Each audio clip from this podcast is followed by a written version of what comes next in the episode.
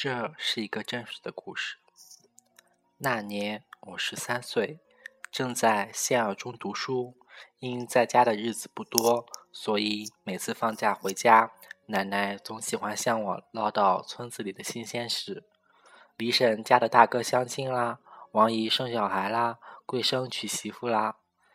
可奶奶说起邻居葛妈家的事，总是摇头叹息。葛妈和家关系好。就拿他家的大黄狗来说，我家吃剩下的饭渣、红薯皮、鱼刺、骨头等，通通被他那张饥饿的大嘴巴吃掉。他和我关系可亲了，我一回家，他就不知从哪跑出，立起身，两个甜脚掌不时搭上我的身，伸着红舌头直往我脸上亲。我拼着命用手拦着，狗舌头一闪一闪，不时有口水流到我身上。奶奶将大黄狗赶开，它又一蹦一跳的在我周围转。葛妈只有一个儿子，叫二牛，媳妇名杏枝。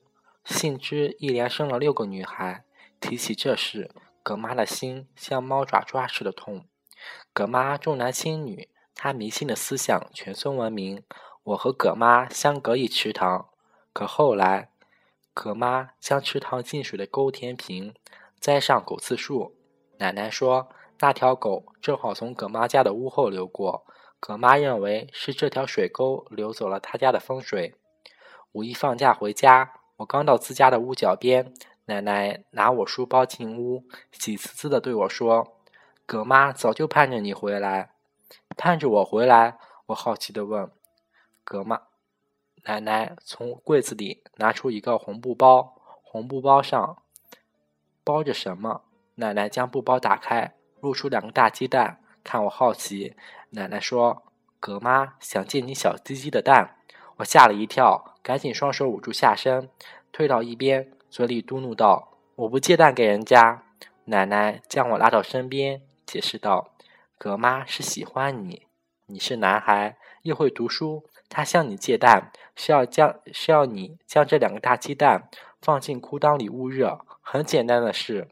而后，葛妈会将蛋煮给他媳妇吃，让杏枝也生个胖男孩。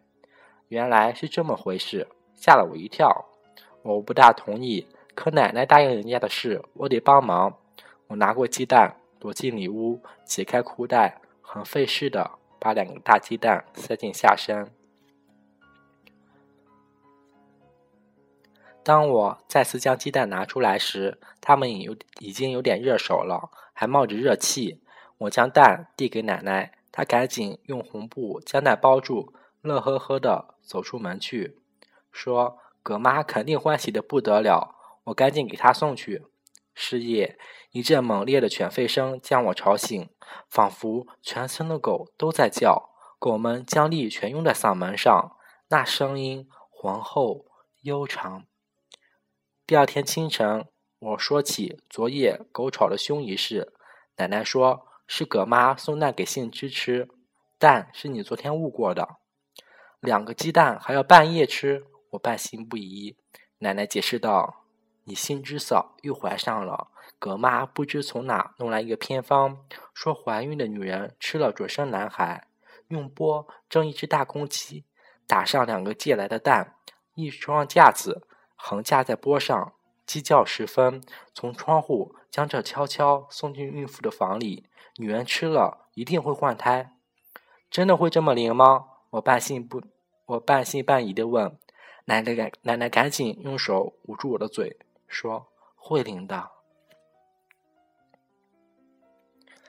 腊月十三，我回到久违的村子里，这时家家户户升起了炊烟，到处飘荡着午饭的香味。还没走到自己的家门口，我就听我就听到一阵低嚎声，是邻居家的大黄狗。我往前跑了几步，果真看见是大黄狗在叫。它比以前更瘦，肚子瘪塌，狗奶子鼓胀胀垂下，像半片芭蕉叶，晃荡的厉害。它绕着池塘边走，好像在寻找什么。我不时抬起头向池中张望，大黄狗边走边低嚎。嘴嘴时不时贴向水面，嗷嗷的叫，好像嗷嗷的哭泣。奶奶，大黄狗怎么了？我大喊。奶奶被我的叫声吓坏了，匆忙跑出来，见我问的是大黄狗，马上平静下来。我说是什么事？大黄狗真是作孽了，它生的四只狗仔都叫葛妈丢到池里淹死了。就刚才的事，葛妈为什么这么狠心？我问。气呗，大黄狗一胎生四崽，都是公的，而你杏枝嫂也生了。哎，又是一个女孩子。她不是吃了大公鸡吗？我问。别提了，都是骗人的。奶奶气愤地说。日头西移，夜晚悄悄降临，开始起北风了。破窗户被刮得呜呜的响。葛妈家传来嘤嘤的哭声。妈妈说：“这几天，金枝嫂一直在伤心的哭。”吃完晚饭后，我们一家正准备上床睡觉，突然听到啪啪的打门声。我赶紧去开门，进来的是葛妈。好久没见葛妈了，她头发全白，皱纹好像挂在脸上，人老了许多。我问葛妈：“有事吗？”我找你奶奶给我做一下伴。葛妈边说边朝我奶奶看，好像在祈求什么。奶奶却边后退边摆手，十分害怕。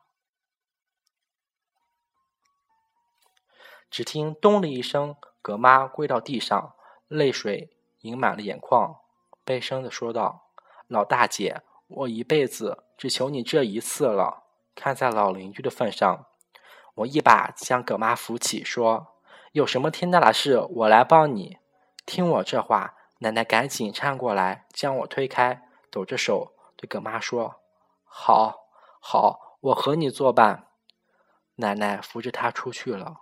这晚我睡得很死。奶奶是什么时候回来的？我一点都不知道。天刚蒙蒙亮，我被一声恐怖的叫声惊醒。天啊，作孽啊！我听到“啪”的一声，有人倒地，是葛妈家出事了。我披衣出门，跑到葛妈家的大门口，只见葛妈瘫软在地，脑壳上冒着血水，还有红白相混的东西流出。那是我第一次看见人的脑浆。更可怕的是，地上还静静地躺着一个死婴，那婴儿从脚到头被旧布密密缠着。只有头露在外面，眼睛突出，嘴上灌满血水。他是被布条缠死的，布条上沾着新鲜的黄土。原来葛妈早起开门，被门口的一幕惊吓，头撞上屋角的石头。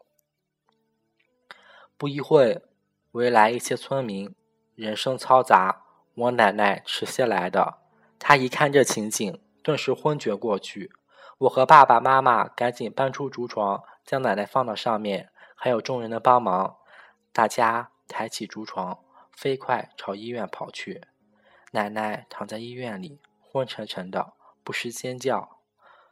到了第三天，奶奶才醒来。经过这一折腾，她情绪平静了许多，能够喝妈能够喝妈妈熬的稀饭了。我问那晚发生了什么事，奶奶。浑浊的眼泪泉涌，一滴滴落在洁白的床单上。他叙述了事情的经过。辛之嫂生下这孩子后，只知道坐在床上哭。葛妈将女婴丢进柴房里，对她不管不顾。原想这孩子不饿死也会冻死。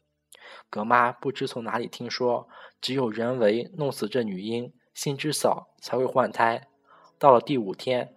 葛妈打开柴房一看，那孩子白白胖胖的躺在狗窝里，吮吸着大黄狗的奶，和四只幼狗挤在一起。葛妈急了，将大黄狗赶出柴房，将四只幼狗丢进水塘里。就在我回村的那天晚上，葛妈将女婴抱出柴房，用一块布将孩子包住，然后用布条缠，先缠脚，再往上缠，最后。勒的是脖子，那最后呢？我问。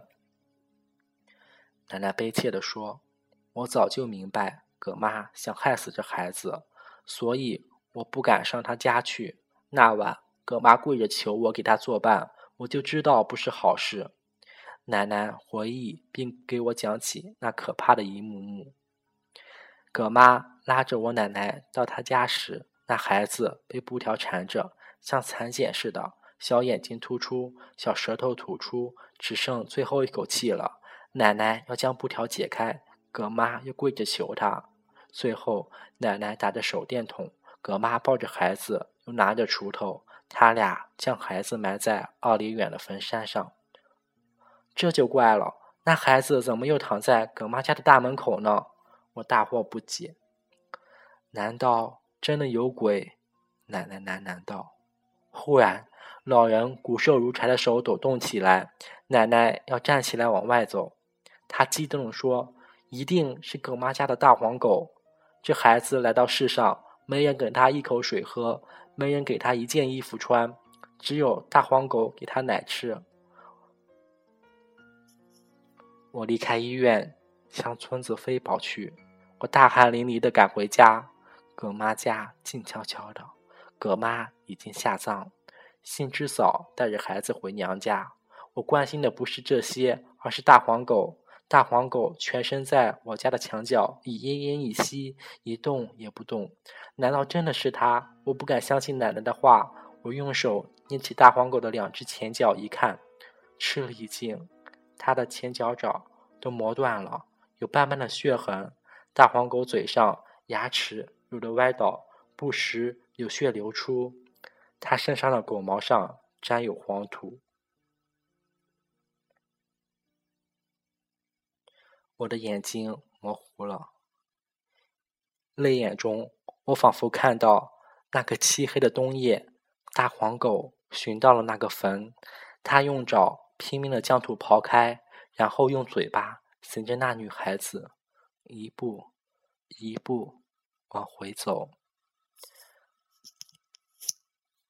过了一天，大黄狗悄悄的死了。我抱起它，将它偷偷埋进了祖坟。